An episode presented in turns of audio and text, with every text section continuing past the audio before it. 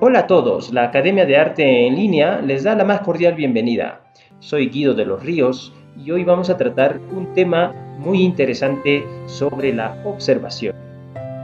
Mira las cosas más pequeñas y hallarás lo bello que es el mundo. ¿Te has dado cuenta de que casi siempre eres atraído por aquello que brilla, por las cosas enormes porque fácilmente lo puedes ver? Digo ver, sí, ver. ¿Y por qué ves? Claro, porque tienes ojos, alguien dijo. Mira, detente un instante y donde te encuentres puedes ubicar visualmente el objeto más pequeño que pueda existir. El objeto más pequeño que puedas encontrar visualmente. Sé que puedes hacerlo. Vamos, inténtalo otra vez. Tal vez sea el clavo en la pared o tal vez sea un cabello en el suelo, o una indefensa hormiguita.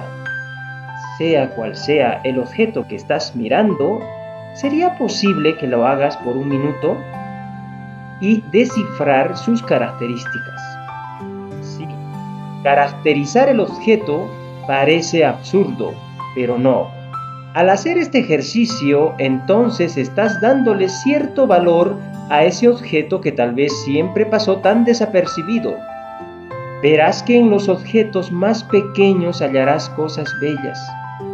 Después de haber realizado este ejercicio, déjame decirte que acabas de observar, sí, con letras mayúsculas, observar. Es la forma correcta de hacer uso de nuestro sistema visual, observando y siendo consciente de la realidad. Muchas gracias por escucharme y nos vemos próximamente.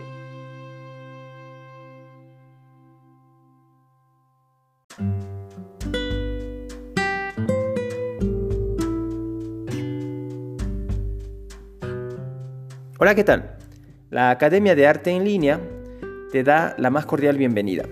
Soy Guido de los Ríos y hoy quiero compartir con ustedes un tema muy interesante, el ser humano y la creatividad. ¿Cuándo dejaste de ser creativo? Quizás esta pregunta nunca te la hiciste. Y a lo mejor este sea el momento para poder responderlo. ¿Recuerdas cuando eras niño o niña? Aquella etapa inicial, ¿no? Dibujabas y pintabas sin cesar. Es más, aprendiste las primeras vocales pintando con los deditos y cantando los números, como jugando, bailando y hasta actuando a la vez. Quiere decir que en la infancia todo se aprende con arte. Tal parece que existe arte por todas partes.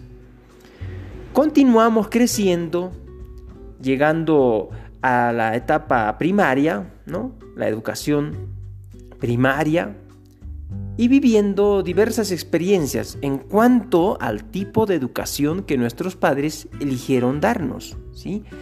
Y, y además en función a la educación que cada uno de nosotros hemos tenido acceso.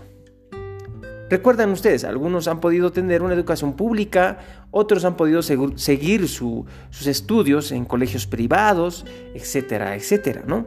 Y, bueno, podemos, podemos decir de que en el mundo, en todas partes del mundo, existe diversos sistemas educativos a la cual podemos acceder. ¿Y por qué menciono un sistema educativo? Porque la creatividad tiene mucho que ver con el tipo de enseñanza que de niños o desde niños hemos ido recibiendo. El proceso creativo del niño tiene mucho que ver con todo aquello que en la infancia ha desarrollado el niño. Entonces, ¿qué es lo que ha sucedido?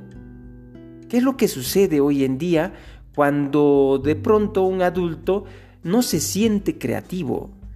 Pues no es porque no se sienta, simplemente él ya no es creativo, ¿sí? No, su nivel creativo es muy, muy básico, muy bajo. Si de niños todos dibujábamos, si de niños todos hemos hecho arte, todos cantábamos, todos... y vaya, si, si un niño tenía un talento para la música o para, para el canto, o para el mismo dibujo y la pintura, dichosos los padres, ¿no? Orgullosos de tener un hijo talentoso. Y, eh, por, ellos, por los padres iban y lo decían a todo el mundo que mi hijo es un artista, ¿no? Entonces, si esto sucede en los adultos, ¿acaso uno dejó de ser creativo solo porque decidió serlo? En algún momento dijo, no, ya no quiero ser más, ya no quiero ser creativo nunca más. Así lo dijo. Eh, fue algo natural a lo mejor. ¿no? Pero aquí viene lo más importante, ¿no?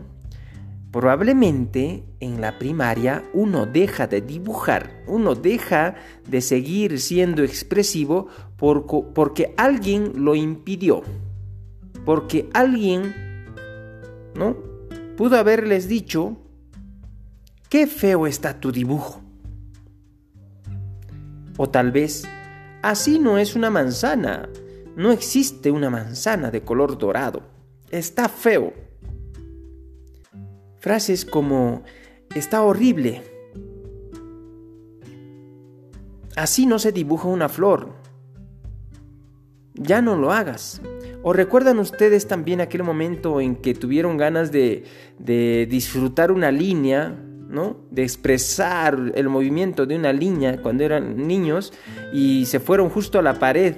¿no? Aquella pared blanca, ¿no? Una pintura blanca en la pared muy bonita.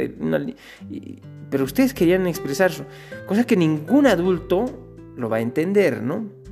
Lo primero que un adulto ve cuando a un niño ha visto dibujar o arrabetar la pared es que está mal, lo malogró. Pero hay algo mucho más más bello, más interesante atrás de haber dañado la pintura blanca de la pared. Es que quiso expresarse ese niño. Y hay ahí la importancia de canalizar esa acción, ¿no? Los padres, ¿no? En vez de generar un castigo, incentivar a que lo siga haciendo, colocando papeles enormes para que si el objetivo es no dañar la pared, entonces evitar, ¿no? Evitar canalizando, sin cortar esa expresión, sin cortar esas ganas de querer expresarse. Ahora, hay mucha, también hay mucha controversia en que si el niño está dibujando es porque va a ser artista, no simplemente, no simplemente que un niño haga arte significa que va a ser artista, que se va a ir por el sendero del arte. La creatividad y el arte es parte de la formación integral, ¿no? de la educación que va a recibir un niño o una persona o un ser humano, ¿no? Es un derecho, ¿no? La educación integral y por lo tanto pienso que no se debe prohibir. No se debe prohibir. Entonces, finalmente, ¿qué es lo que ¿A, dónde llegamos? ¿A dónde se llega finalmente cuando se escucha eh, o escucho de un adulto decir no soy creativo? Me hace recordar mucho la frase de Úrsula Liqui. Un adulto creativo es un niño que ha sobrevivido.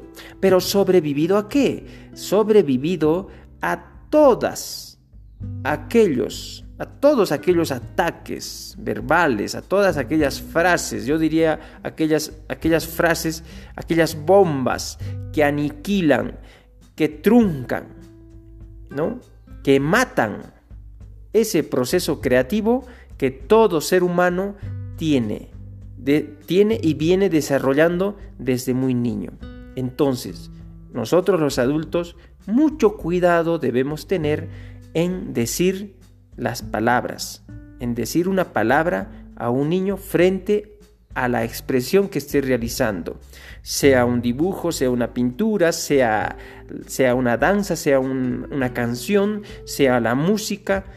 Dejemos que los niños evolucionen naturalmente ese proceso creativo que hoy en día eh, se ve en los adultos, con mucha carencia, ¿no? Y bueno, en un futuro lograremos que estos niños de adultos se sientan creativos. Muchas gracias por escucharme y nos vemos en el próximo episodio.